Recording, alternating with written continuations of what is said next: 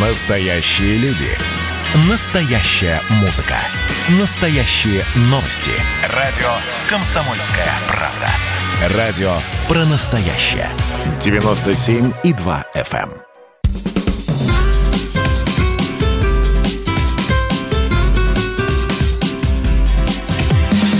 Программа с непримиримой позицией. Вечерний Мордан.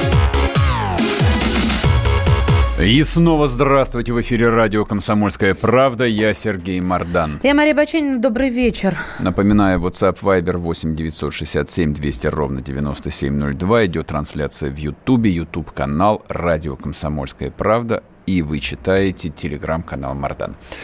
Так, а мы упомянули в топ-3 новость о том, что Сергею Фургалу предъявлено официальное обвинение. Здесь э, в чате в Ютубе вот я читаю, что в Хабаровске протест сошел на нет, говорить не о чем, Фургал ни о чем не интересен.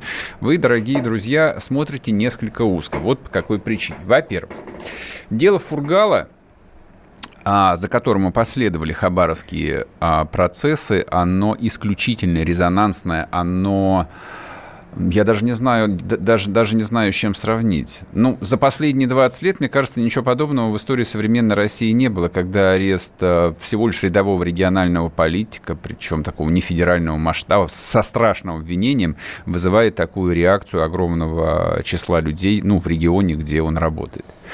А на фоне того, что произошло и происходит в Беларуси, звучание хабаровских событий, оно вообще такое совершенно необычное и, ну, я бы сказал бы, даже пугающее.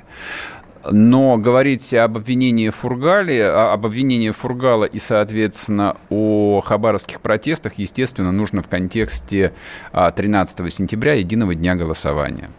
Какие последствия это может иметь? А, не будем фантазировать с Марией, с нами на связи находится... Президент да, Европейской ассоциации политических консультантов. Игорь Минтусов, да. Председатель Совета директоров Агентства стратегических коммуникаций Никола М. Да, Игорь Минтусов. Игорь Евгеньевич, здравствуйте. Да, здравствуйте, Игорь Евгеньевич. Добрый вечер. Добрый Отлично, вечер. Во-первых, спасибо большое, что дождались, потому что Навальный нам планы изменил да. немножко. Мы с вами раньше хотели поговорить. За что вам благодарность? А мы, может быть, Навального немножко и коснемся, но все же давайте начнем с 13 сентября, с единого дня голосования, и как на них может повлиять хабаровский и белорусский опыт, на ваш взгляд? Какая-то вот дополнительный драматизм это вносит э, в этот день или нет? Я бы сказал так, что это вносит дополнительное напряжение, конечно, ну, в первую очередь, вот э, правящей партии в Единой России по понятной причине, потому что так же, как и в Хабаровске, что общего между э, событиями в Хабаровске и событиями в Беларуси?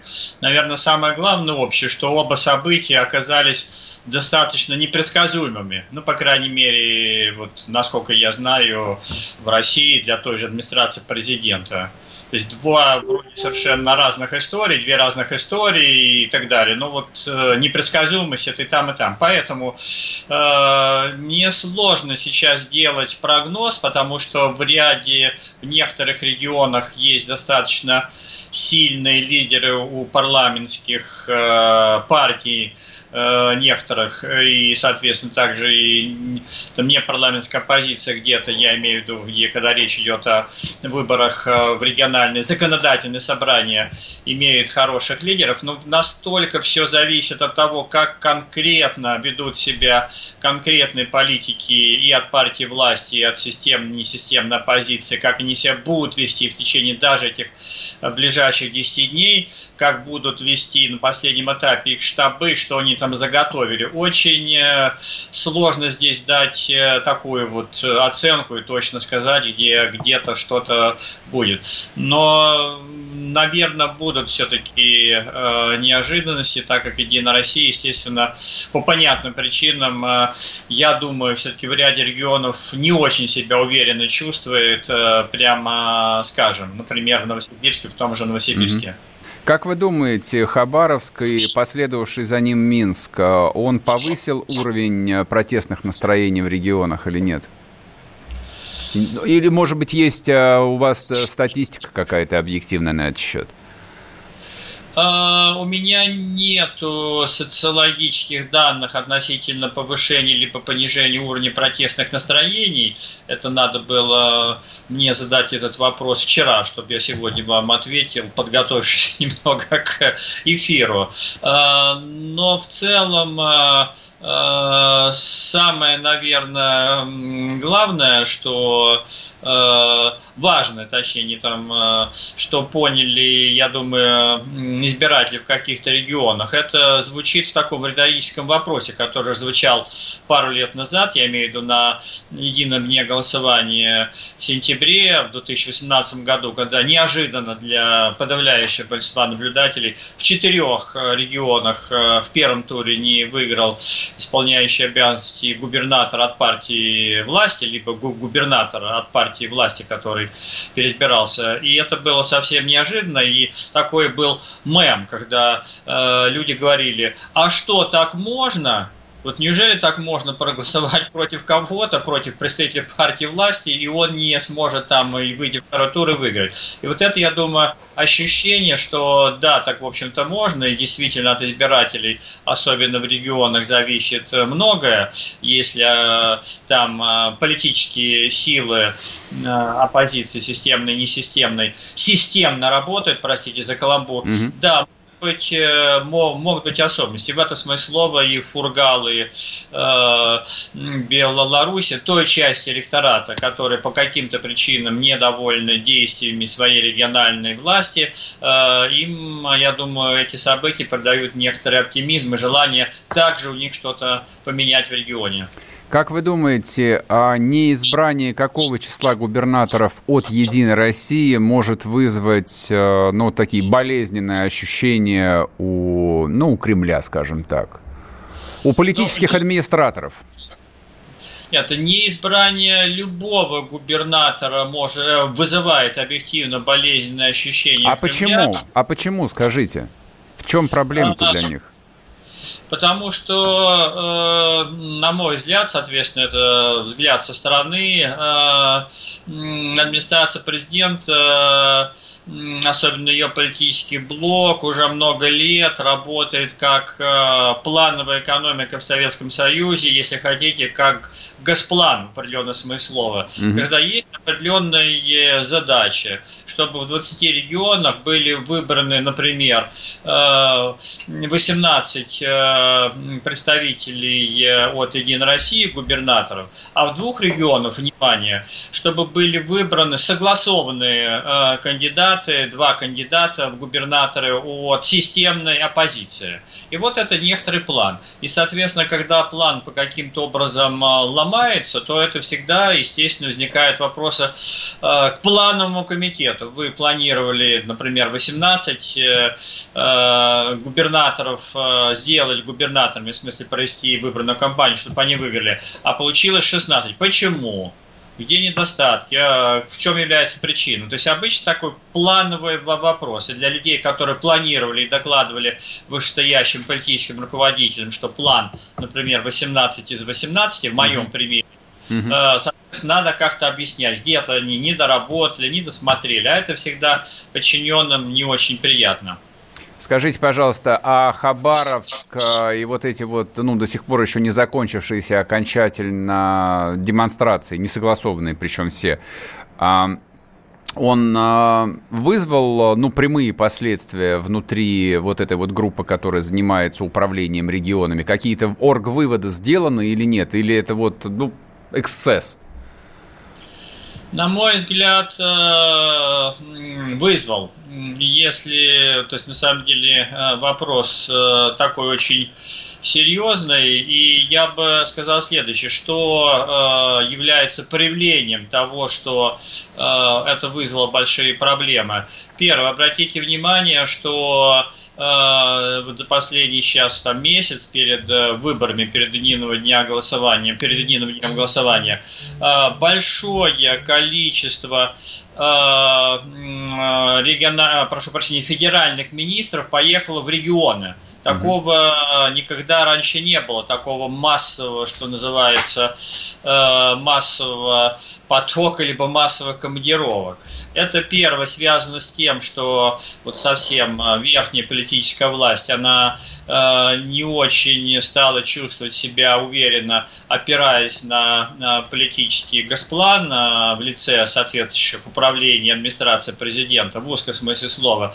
А И первое, оно решило подкрепить, что называется, выборы вот этим хозяйственно-экономическим административным ресурсом, когда э, министры региональные ездят, причем они вроде бы ездят в регионы, но на самом деле они почему-то все посещают, э, либо многие из них э, посещают как раз те регионы, где происходят выборы. Это вот такой первый знак о том, что недостаточно начинает казаться, по крайней мере, э, политическим руководителям, что вот э, внутриполитический блок э, Кремля, администрация президента вот, выполняет свои э, задачи. То есть подключается такой более еще общий, серьезный административный ресурс со стороны правительства, со стороны хозяйственных, экономических органов. Это, вот, на мой взгляд, знак, что, э, соответственно, э, рост неуверенности объективно, он э, происходит и по объективным причинам, здесь мы берем там, Белоруссию в данном случае, потому что здесь что совсем уже Россия. Игорь очень... Евгеньевич, мы просто сейчас уже уходим на перерыв, спасибо, поняли ваш ответ. Игорь Минтусов был с нами, президент Европейской ассоциации политических консультантов и глава агентства Никола М. Продолжаем говорить про единый день голосования, про Хабаровск, про обвинение Фургалу. Вернемся после перерыва, не уходите. Программа с непримиримой позицией. Вечерний Мордан. Когда армия. Состояние души. Военное ревю на радио «Комсомольская правда». По вторникам и четвергам полковник Виктор Баранец метко стреляет словом. Ну а теперь, если Эрдоган только заикнется, мы ему представим большую розовую дулю к носу. Ну правильно же. А полковник Михаил Тимошенко подает снаряды. Вся правда о настоящем и будущем наших вооруженных сил. Ну и немного армейских байк. Медведя можно научить стрелять из автомата. В прямом эфире. Слушайте и звоните. Военное ревю. По вторникам и четвергам в 16.00. По московскому времени. Никто не уйдет без ответа.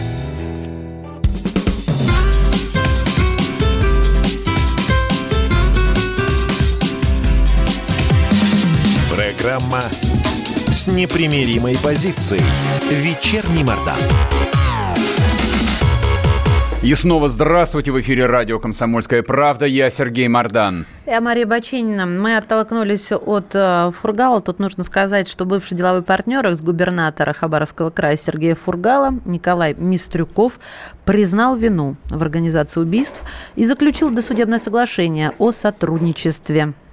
Да, а смотрите, как бы mm-hmm. в этом деле, ну там же изначально возникала масса риторических вопросов. То есть расследуется дело 15-летней давности. То есть ему предъявляет обвинение в убийстве, в которое, организации, в организации, да, которое было совершено 15, 15 лет назад. Да. Соответственно, а, абсолютно все, без исключений, задали, ну, либо окружающим, либо сами себе вопрос, а что 15 лет ждали-то? Ну, реально. То есть там а, вот масса было документов, масса каких-то комментариев, из которых следовало, что дело, ну, дело об убийстве, конечно же, оно было раз открыто, следствие велось, но прошло 15 лет, и вдруг оно выползло на свет только сейчас, когда Фургала без согласования с Родиной и партией избрали главой э, Хабаровского края. Так? Так. Но мы про это уже много говорили, повторяться еще раз смысла никакого нет.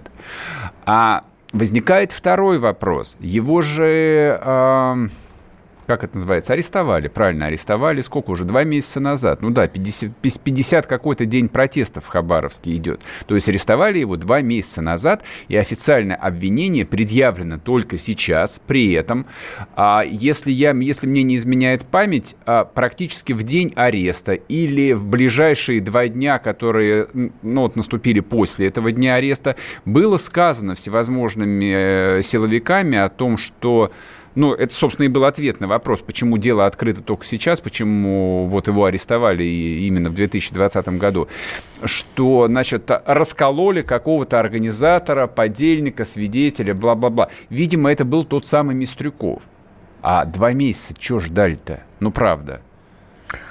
Ну, то есть совершенно очевидно, что Фургала арестовывали, имея там признательные показания. По-другому просто быть не может. Ну, просто, ну, не может этого быть. Это губернатор, на минуточку. Их, конечно, много у нас, 80 человек, но не так много, как хотелось бы. Не 800. То есть отряд заметит потерю бойца. Происходит это именно сейчас, 2 сентября 2020 года. Вот я как человек, который во всем ищет простых объяснений, у меня объяснение, э, ну, возможно, самое тупое, уж простите меня – это сделано накануне единого дня голосования для того, чтобы можно было, ну вот э, всем людям, которые э, там не исключено захотят протестно проголосовать, не за исполняющих обязанности губернаторов или не за действующих губернаторов, или не за представителей партии власти условной, им всегда можно предъявить историю, что вот, посмотрите, ваше протестное голосование – это а, чистой воды инфантилизм, то есть, если а, вы выбираете сами, за кого проголосовать, вот на зло маме отморожу уши, вы голосуете за убийцу. Вот посмотрите, что случилось в Хабаровске. Но, честно говоря, э, оглядываясь на двухлетний опыт, на народ это больше не действует. Народ проголосовал за Зеленского. Почему мы говорим про Зеленского? Потому что Украина – это Россия. Вот, и выборы президента на Украине, мы, мы на них смотрели не на как заграничное кино, а, на, а как на выборы губернатора в условном Хабаровске. Только Украина это просто больше, чем Хабаровский край. И там выбрали, ну, настоящего профессионального клоуна, шоумена, артиста. Если мы посмотрим на сегодняшнюю белорусскую оппозицию, кто является лицами протеста? Никто. То есть люди, которых можно назвать только никто – домохозяйка, в резюме которой можно написать э, только вот э, жена блогера. Можете себе представить? Вот написать в своем резюме блогер, это уже, в общем, как-то довольно странно. А так жена блогера. Это, я не соглашусь с тобой, извини, пожалуйста. На сегодняшний день, во-первых, это, а, не странно, а, во-вторых, и что теперь? Стыдно за это должно быть? Я не про По то, большому что... гамбургскому счету любой может научиться. Речь не об этом, что это стыдно или ну, не стыдно. а Речь что? идет о том, что а, в сознании масс воспользуемся ленинским термином, начинают побеждать антисистемные настроения. Люди не голосуют за какую-то конкретную политическую концепцию. Люди даже не голосуют, не голосуют за какой-то конкретный образ будущего, о чем мы довольно часто в этой студии говорим. Типа вот образ будущего европейский или образ будущего американский, прости господи, не дай бог, такого образа будущего никому. Там дома жгут, а людей убивают на улицах. А за что? А не за что. Люди просто голосуют против того, что они называют власть, начальники, система. Это иррационально. Люди где-то вот э, в затылочной части понимают, что им это отрыгнется очень быстро и очень больно. Они, может быть, потеряют работу, потеряют доходы. Станет небезопасно выходить на улицы – но они все равно голосуют против системы, они хотят свергнуть Лукашенко, который обеспечил вполне себе европейского уровня развития крошечную страну. То есть вот логическим образом люди перестают рассуждать.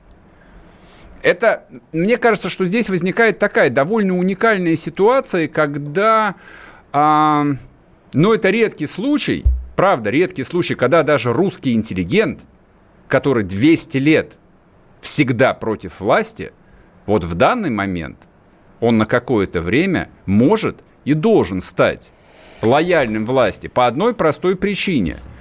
Вы хотите как в Америке, вы хотите как в Портленде – да там вообще там единственный стабилизирующий фактор – это безумный Дональд Трамп, который сейчас избирается под лозунгом «закон и порядок». Вы себе можете представить, в Америке лозунг предвыборный «закон и порядок» это, и на фоне на заднике… программа на центральном Да, на, на заднике показывают а, горящий город. А по поводу лозунгов, нет, не лозунгов, а того, как в Портленде, о правах в ОНК сообщили, что фигурант дела Фургала Мистрюков, который угу. взял, да, и доследственное, да, признал вину, болен раком. И член столичной общественной наблюдательной комиссии Ева Меркачева, которая у нас бывала в эфире, также добавила, что он не получает должного лечения в СИЗО Лефорт. Да, мы же с ней говорили, она и нам об этом говорила, она и, по-моему, это... московскому комсомольцу про это говорила. Да, и какой вывод мы из этого еще можем сделать? Никакой. Это очень, это очень... Никакой. Да, прям. Не, вообще да никакой. Ты, Слушай, да? вот история про больного раком а, Мистрюкова, которому не оказывают помощи, практически пытают. Извини, что я опять об этом говорю. Это та же самая история, что про Минский про костел. костел. Да, именно так. То есть, а, а, а почему ты так считаешь? Почему ты не веришь Меркачевой? А, я вообще никому не верю. Вот а, это удобно. Нет, ну По... таким же, если пользоваться твоей методологией, я и тебе сейчас не поверю. И, Скажу, нет, это правда, буду настаивать. Это, конечно. Нет, здесь другая И верить диспозиция. надо э, Шарите. Вообще, а ни, не свои. вообще никому верить не надо. Когда люди ориентируются на некие э, образы, не на факты, даже не на свой опыт, а на просто вот сложившиеся в их головах образы. Ну вот, например, у меня там есть знакомый очень взрослый, очень состоявшийся человек с такой вот э, настоящей жизнью, не кабинетной. Ну, даже он вот в разговоре там, а, ну, про условную там полицию, про силовиков, говорит, это ГУЛАГ. Я говорю, почему? Про это? что конкретно? Про Лефортово? Ну, вообще, не, вообще у него а. образ, а. у него образ там, а, вот полиция. Все, все, все, да, полиция, вот ага. он считает, что вот эта система, это чистой воды ГУЛАГ. Так. Причем а мы с ним начинаем разбирать там, ну, каких-то общих знакомых, то, все, пятое, десятое. Нет, то есть как, никого, мы про Москву говорим, то есть э, тут никаких иллюзий нет, мы говорим про Москву, здесь, правда, все такое э, вегетарианское, то есть никого на бутылку не сажают, никого не лупят со всей дури, как в Минске, это правда. Я говорю, у тебя какие основания так называть? А вот так вот. Это правда ну, тот то есть, самый. Это прав... в виду, что я вот так хочу думать. У него не то, что хочу, он правда так думает. У него, у 55-летнего человека вот такой образ в голове. И он, там, человек из 90-х, из железа и стали, он ходил на могилу Немцова – ну, то есть для меня это уже как диагноз. То есть ты можешь там как угодно относиться к покойному Борису Ефимовичу, но когда взрослый человек, занятой с большим бизнесом, специально едет на кладбище, чтобы сходить на могилу Бориса Немцова, это, в общем, там какой-то тумблер в башке щелканул. И это тоже опасно. Вот про какие образы я говорю. Вот почему я говорю, что рассказ про то, что кого-то пытают в Лефортово, ну, возможно, пытают, но, думаю, все же не в Лефортово. Ну вот где угодно, ну не в Лефортово. Элитарный сезон. Ну правда, да, ну правда. Можно я переключу тебя на секунду? Просто тут я смотрю по лентам. Ребят, вот оно, Великобритания проявилась с Навальным. О, наконец-то, Что так долго ждали-то? Нет, ну почему долго? Это я не перебивала тебя, Сергей а, Александрович. А, ладно. Это Тебе я вот люди написали, что не надо перебивать друг друга. Ты не перебивала. Вот, видите, я обучаема. Это раз. Во-вторых, Великобритания будет добиваться привлечения к ответственности виновных, а, так, виноватых, нет, виновных в произошедшем с Навальным. Это заявил глава МИД. Ах, ну, вы хорошо. мои хорошие. Ну, слава богу. Так не, а кто с этим спорит? Конечно, нужно привлекать виноватых. Осталось только виноватых найти. Не, не так. Виноватых найти несложно. Виновных трудно найти. А виноватого обычно назначают. Мы опять возвращаемся к этой теме. Виноватого уже на самом деле назначили. Вопрос только, как больно будут пороть. Вот, хотелось бы, чтобы понарошку, хотелось бы, чтобы все прошло тихонечко и спокойненько. Вот, чтобы, в общем, как бы мы мирно смотрели на тишь гладь, спокойно выбрали 13 числа а, руководителей и депутатов в 22 регионах страны. Можем даже парочку оппозиционных. Я считаю, что это большая польза. Вообще хорошо, когда во власти есть несогласованные люди, чтобы а, начальники не расслаблялись. Вернемся после перерыва, не уходите.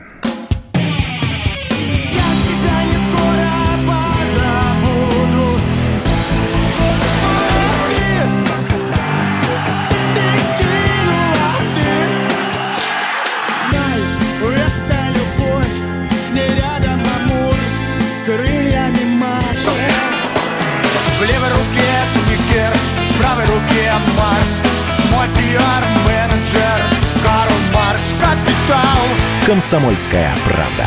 Радио поколения Ляписа Трубецкого.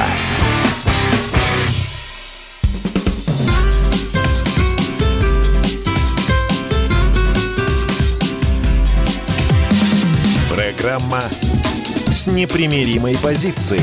Вечерний Мордан. И снова здравствуйте в эфире радио «Комсомольская правда». Я Сергей Мордан. Добрый вечер, друзья. Поговорим, Я Мария Баченина. Поговорим о том, что происходит на западных окраинах нашей большой родины, в Беларуси. Так, глава МИДа заявил, что в Беларуси не позволили реализовать украинский сценарий цветной революции, который был организован внешними силами. Владимир Макей, это глава МИДа, также отметил, что уровень накала в стране уже значительно ниже. Послушаем, Смогли выдержать послушаем, натиск извне. Послушаем Макея. Конечно. Покажем уважение. Хочу поблагодарить российскую сторону за выдержанную, взвешенную и последовательную позицию в поддержку суверенитета и независимости Беларуси, за союзнические шаги по неприятию внешнего воздействия на нашу страну. Поверьте, наше общество э, спокойно и самостоятельно, без давления заинтересованных внешних сил в рамках уважительного диалога определит будущее своего суверенного и независимого белорусского государства. Угу. Круто. Я просто напомню, что Маккей, э, министр, тот самый человек, вот, который у меня ассоциируется, соответственно, с покойным Джоном Маккейном, сенатором, который ненавидел э, нашу прекрасную родину, поддерживал украинскую революцию и всячески нам гадил, пока не помер. А Маккей хороший министр иностранных дел независимой Белоруссии, но именно как независимой Белоруссии. А что касается интересов Российской Федерации, он, конечно, не очень хороший. Тут, в общем, даже мы и говорить не будем. Поэтому смена, скажем так, терминологии и смыслов совершенно удивительное. То есть каких-то полгода назад товарищ Макей активно встречался с европейскими и американскими дипломатами, облизывал товарища Помпео, который прилетал в город-герой Минск, говорил ему добрые слова, благодарил за то, что Штаты не бросили Белоруссию в беде и обещали прислать американскую нефть, потому что Россия, проклятая, нефть перестала поставлять. В общем, ну, или... он уже был готов по, по, да, по всем параметрам, он по всем готов, пунктам. В принципе, он был готов уже на то, чтобы Э, полностью перейти на английский язык, и тут случились э, выборы и белорусского, тут запел. Да, белорусского президента. Да. Вот, э, значит, что он тут говорил на том, что не допустили революции, бла-бла-бла. Я, не, мы не будем дальше его слушать, все понятно. Не, я понимаю, что должность министра – это же дело такое, говоришь, что же тебе говорят. Но мы слушаем, у нас же память не как у аквариумной рыбки, мы тоже все помним. Ну хорошо, спасибо. Поблагодарил за сдержанную позицию нашей страны? Ну, я бы не сказал, что позиция сдержанная. Мне кажется, позиция была совершенно не сдержанная. Я не могу вспомнить, когда в последний раз а, глава России а, открытым текстом заявлял, что мы сформировали несколько засадных полков, которые в случае чего бросим на трассу М9, или как она там а, называется, для того, чтобы, значит, э, прекратить э, нападение на государственные здания, структуры и прочие органы власти нашего союзника Белорусской Республики. Когда это было последний раз? Отвечаю, никогда. Тут шутит, а тут Макей вспомнил русский. Да, именно так. Да не, ру... не, Шутники вы наши не, на, на самом деле а, то, что, то, то, что эти люди говорят на русском языке, никого не должно нисколько там не расслаблять, а, там не умилять. Это точно не означает, что нет никакой проблемы. А украинцы просто, ну, украинские элиты, они, ну, совсем некомпетентны, они совсем идиоты. То есть, если бы они в 2014 году а, не стали отменять, а, там, запрещать, я уж не помню номер этого закона, русский язык, и не стали бы форсировать денонсацию соглашения о Севастополе, все было бы чинно-благородно, мы бы приняли бы их. Они продолжали бы говорить на русской и на украинской мове, и при этом проводили бы абсолютно на 150% антироссийскую политику. То, что министр Макей антироссийский политик, ну, потому что он белорусский политик, ну, это факт, мы это запомнили. Вот, но это еще не все. Мы бы не стали об этом говорить, господи, что говорить о каком-то министре в вечернем эфире. Давайте еще послушаем а, другого министра, нашего. Подождите, Он... Ну, почему, почему мы вдруг его будем слушать? Потому что... Э, Потому что пресс-конференция была. Да, проходят в Москве не, ну, переговоры, надо сначала сказать, министров иностранных дел mm-hmm. России и Белоруссии. Уже Мол, завершилось... Молотова-Риббентроп, что ли? Мы еще, мы кого разделить-то в этот раз должны? Польшу уже, опять? Уже завершил, я не могу. Давайте разделим, мои разделим Польшу. Смешит меня. Зачем меня смешишь Риббентропом своим? Я закончу. Так вот, уже завершилась встреча в узком составе. В беседе с Сергеем Лавровым Владимир Макей отметил, что Минск нацелен на открытый диалог с Москвой по всем актуальным вопросам. И что ему ответил Лавров? Давайте послушаем. По нашим оценкам, порядка 200 экстремистов, натренированных на украинской территории, сейчас находятся в Республике Беларусь. А, поэтому, еще раз подчеркну, наша позиция заключается в том, чтобы никто не мешал самим белорусам договариваться между собой. Вот 200 экстремистов – это примерно из той же самой области, что и немецкий новичок, мне кажется. Ну, извините, что я... Ну, я же сказал, что я никому не верю. Даже я, Лаврову? Я, тем более На Лаврова. тебя портрет его смотрит. Ни одному министру иностранных дел верить нельзя. Так же, как и журналистам. Дипломатам верить нельзя. Но, честно говоря, вот история там с двумястами экстремистами, 200 экстремистов, а почему не 300 экстремистов? Что, решили, чтобы не было прямой ассоциации с тремястами э, гей-спартанцами? 200 пусть будут. Ты какой-то фантаст 200... и придумщик, Сергей Александрович. Откуда в твоей голове спартанцы сейчас возникли? А, я, я понял, их. я понял. Ассоциация была другая, чтобы потом был хороший заголовок. 200, 200 украинских экстремистов превратились в двухсотых. Это вот говорит вот, а? о том, что Неплохо? наши службы там трудятся. Дай бог. Там дай работают бог. и считать они умеют. Я напомню, что э, какой-то месяц назад э, тот же Макей вместе с Александром Григорьевичем э, брызгали слюной, реально брызгали, брызгали по поводу 33 российских экстремистов которых назвали вагнеровцами по какому-то недоразумению. Но ладно, там извернули, сказали, что это проклятое СБУ, а, там... А, принял решение провести такую фантастическую какую-то операцию вместе с американскими партнерами и вывести 33 э, донбасских ополченца а, в Киев и закатовать их там. Ну, тоже история так себе. Ну, хорошо, мы ее в тот момент приняли. Нужно было как-то выходить вот из этого клинча союзнического. Зачем сейчас понадобились 200 украинских экстремистов, я, честно говоря, не очень понимаю. То есть то, что а, Лукашенко нужно как-то ответить на российское предложение двигаться в направлении, так сказать, интеграции союзного государства, но это факт. Рассказ про 200 украинских э, спецназовцев, по-моему, никак вот здесь не помогает э, в этой работе. Здесь про совсем другое до, там должна быть речь. Есть какие-то идеи? Зачем придумали их? То есть, чтобы объяснить что? Что 200 а, украинских экстремистов а, завели 200 тысяч минчан, которые вышли на улицы Минска? Правда? Нет, Серьезно? Это еще не все. Нет, погоди, пожалуйста. Ну, все, Что-то мало Все как-то. стрелки указывают... э, На Украину? Да, да. Нет, это, я считаю, это неплохо. Украинцы должны гордиться. Ну, это раз. Во-вторых, э, соответственно, сначала вагнеровцы, не вагнеровцы. Виноват. и Сначала, не вина- бы- сначала виноваты, были а потом- виноваты а потом не вагнеровцы, виноваты. а потом, не- а А потом, потом украинцы, виноваты. и еще Да, раз и еще- украинцы Ну, а виноваты. что ты меня тогда спрашиваешь? Сам все прекрасно понимаешь. Не, ничего не понимаю. Вот хоть режьте меня. Я не понимаю, как это может помочь... Это э, против кого мы дружим?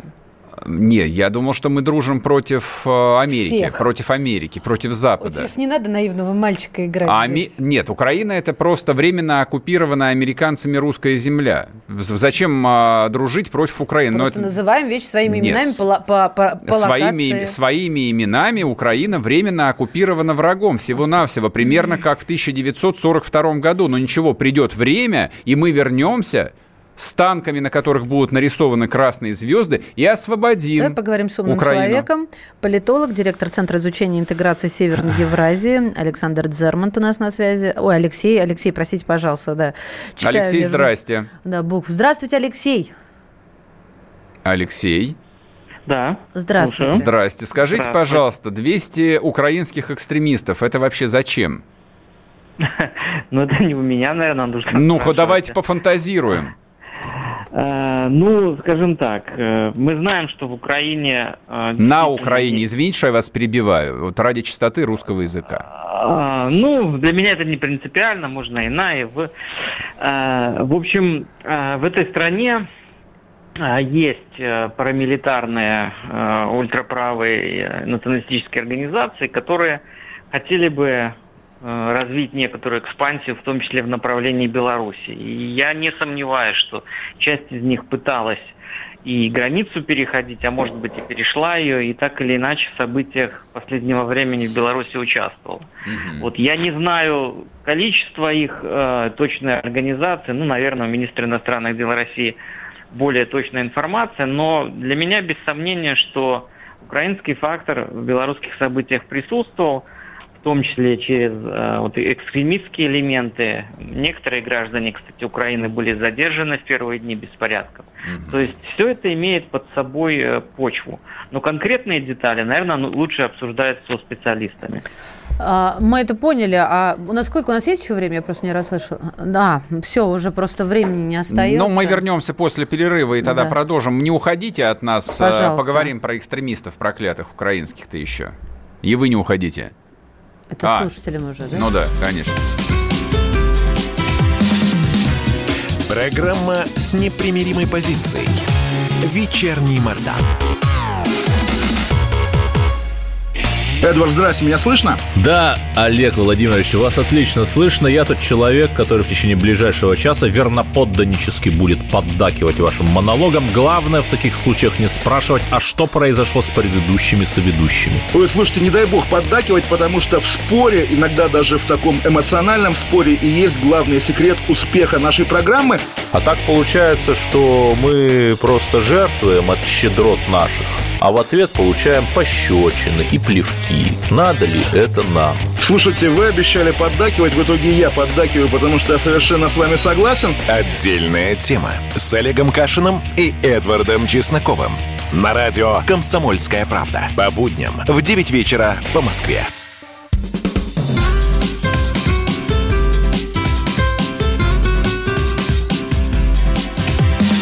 Программа с непримиримой позицией. Вечерний Мордан. И снова здравствуйте. В эфире радио «Комсомольская правда». Я Сергей Мордан. Я Мария Баченина. Мы общаемся с политологом, директором Центра изучения интеграции Северной Евразии Алексеем Зермонтом. Алексей, еще раз здравствуйте. Здравствуйте. Здрасте. Вопр... Можно я вопрос задам? Извини, пожалуйста. Я коротко, а потом ты будешь говорить. А Значит, говорят, что Лукашенко должен в ближайшее время прилететь в Москву. Еще, значит, завтра, по-моему, Мишустин летит в Минск. А, да. На ваш взгляд, э, когда будет, э, так сказать, настоящая глубокая интеграция до Нового года или отстреляемся до конца октября? А что вы понимаете под настоящей глубокой интеграцией? Ну, единая столица, российский рубль, один Центробанк, э, не знаю, российские пограничники в Бресте. Ну, что еще а я сказать? думаю, этого не будет. Беларусь как не будет? Подождите, останется а... Су... Подождите, а... Беларусь останется суверенным государством. Ну, останется. Но интегрировать экономики, а, можно же и без утраты, скажем, признаков государственности, правда? Ну, как в Евросоюзе. Не знаю. Единая валюта, мне кажется, это, в общем, обязательная опция для единого государства. Ну, не для единого государства, для единого экономического пространства. Тем более, что 26, в общем, мастурбировали эту тему, да, и как раз хороший повод решить ее. Ну, тогда нужно говорить о союзном рубле. То есть, как ну, евро, пусть так называется, едино. ладно. Пусть называется союзный рубль. Ну, э, я-то не могу отвечать за... Ну, вы как думаете? Ну, я думаю, что э, вот эти поспешные, скажем так, надежды, они не оправдаются. Потому что... Алексей, а... я прошу прощения, простите, что перебиваю. А, если бы мы с вами говорили бы месяц назад, то мой вопрос звучал бы совершенно идиотским, э, выглядел бы идиотским. Вы сказали бы какие-то поспешные надежды. Но после событий 9 августа, мне кажется, надежды совершенно не поспешные, надежды должны быть у Александра Григорьевича, вот они у нас тут. А, вы знаете, мне кажется, Россия, Россия вот как мне представляется, ага. по крайней мере, российскому руководству, скажем так, отказ Беларуси от признаков государственности не нужен. А, ну, то есть не будет таких требований, там, давайте вот столицу одну или через полгода рубль союзный. А что нужно мне, тогда? Мне нужно создание единого народно-хозяйственного комплекса. Что это? Есть тесная интеграция двух экономик, чтобы они действовали по одним понятным правилам. И далее идет э, согласование более тесное внешней политики – и э, оборонной политики. Так. Вот, мне кажется, то, что России нужно, и то, что реально произойдет. Совершенно не понимаю, зачем это нужно России, потому что Россия и так э, продает э, Белоруссию свою нефть, э, газ, а больше продавать России нечего, а Белоруссия продает в Россию свою молочку, и что еще продает? И трактора, условно говоря. То есть у нас и так фактически общий рынок. У нас общий трудовой рынок. То есть белорусы и русские могут э, трудиться хоть в Москве, хоть в Минске без особых а, проблем. Так но, ведь или нет? А, а, что, а что еще? Нет, э, вот тот же рынок, например, э, нефти и газа у нас не общий. Для того, чтобы он стал общим, вот мы разрабатывали дорожные карты, угу. которые пока не приняты. Их нужно принять. Нужно двигаться к единой налоговой фискальной политике, чтобы прежде чем говорить, о, например, о валюте единой. То есть ага. нужно сделать ряд шагов логичных, понятных, чтобы ну, приходить к чему-то большему. Вот эти шаги сейчас просто нужно сделать. А скажите, пожалуйста, вот а, если говорить об объединении двух экономических систем и создании единого экономического, а, так сказать, пространства, возникает следующий вопрос. Ну, у меня, по крайней мере, сразу. Вот есть Россия, где, ну, несмотря на большую долю государственной экономики, тем не менее, крупнейшие компании являются частными. И есть Белоруссия вот, mm-hmm. где, ну, скажем так, государственный сегмент, причем стратегический, э, там, стратегические отрасли являются государственными. Это что означает? Это означает приватизацию для начала или нет? Ну, мне кажется, это вовсе не проистекает отсюда, потому что, ну, я вижу, что в России это, в общем-то, тоже доля госсобственности растет. Вопрос в другом. Нужно просто вот эти предприятия угу. объединять в холдинги, да, то есть, условно говоря, чтобы у нас было некое единое планирование, чтобы мы меньше конкурировали между собой, особенно где это не нужно, а, а больше, скажем так, кооперировались. Вот это важно. А как можно интегрировать в единый холдинг э, государственный Беларусь Калий и частный, э, там, господи, как он у нас, Урал Калий? Березняковский. Ну, ну, вы знаете, до истории вот этой с Баумгертнером, ну, да. у нас же был картельное соглашение. Это картельное нормально... соглашение. Нет, это, это не корпорация, это просто картельное соглашение, не более того. Оно такое же с индусами у нас. Э, но, тем не менее, мы можем идти к тому, чтобы создавать такие холдинги. То есть вопрос, конечно, в условиях. Ну да, и, конечно. Да, да, то это вопрос торга уже, кому что более выгодно, в каких формах и так далее. Но, мне кажется, иного пути нет. Ага. А мне вот что интересно. Я снова все-таки вернусь к этим 200 экстремистам. А, да. Можно ли их рассматривать как а, внешнее, вот проявление внешней угрозы? И, соответственно, а, по договору... Ввести, ввести да, 4 ввести, танковые дивизии. Ну, Ты пусть, это хочешь пусть сказать? так. Да, я хотела сказать одну достаточно. Но Сергей меня поправил. Алексей, как вы считаете, можно ли это так расценивать? Ну, Потенциально, да. Конечно, хотелось бы их найти, да, чтобы эта угроза все-таки какое-то реальное очертание Физически, да. да, предъявить. Ну да, то есть нужно же понять вообще, а кто, есть ли эти люди и где они находятся. И какие да, у них условно, паспорта. Да. А, да, чтобы, условно говоря, как-то реагировать, там, просить помощи или самим справляться. Ну, на самом деле здесь еще много вопросов, прежде чем задействовать там механизмы военное, союзного государства или ОДКБ. Пока, в принципе, белорусское государство с этим справляется. Но мы все слышали заявление Владимира Владимировича, в общем-то, подмога будет, если что. Ага, ясно. А, поэтому, э, ну, пока э, Пока такой вот уж резкой угрозы нет, она, мне кажется, спала, особенно ага. вот после первых дней этих протестов, когда они были Но, в беспорядке. В общем, понятно, пока да. все тихо и спокойно. Будем ждать и смотреть, кого Лавров предъявит. Спасибо, Спасибо вам большое. Алексей. Политолог, директор Центра изучения Спасибо. интеграции Северной Евразии Алексей Дзермант. Я почему поторопилась? И снова Британия, друзья мои. Ну, ну лапульки. Серьезно. Мне ну, давай, давай, давай. Британский премьер призвал Москву объяснить на ковер. Произошедшее с Навальным. Мне кажется, тут надо выйти и сказать, а давайте вы нам сначала объясните, уважаемая Германия и Великобритания, какого дьявола вы сюда вот лезете? А, они нам скажут, что они на нас в обиде еще за Солсбери, да, Сергей? Поэтому и лезут. Да. Ни Италия, ни Франция сейчас не, не, не лезут. Вообще, а, а, ну, слушайте, Ну что, в следующем часе будем общаться. Или все это придумал умными. Лукашенко, может быть, для того, так, чтобы... Сергей, мне не портите Для того, чтобы Москве вечера. было не до Минска. И Путин сдал назад. И не, и не аннексировал Белоруссию. Вот для чего англичане с немцами отравили Навального. Навальный – это лишь инструмент в руках мировой закулисы, которые хотят помешать созданию большого государства русского народа, да, в которое не... включат всех от, не знаю, от Аляски Давайте... и до Бреста. Я с вами не прощаюсь. Да. Да, а после... я прощаюсь. А я, Сергей, до завтра. Пока. Да. Программа с непримиримой позицией. Вечерний Мордан.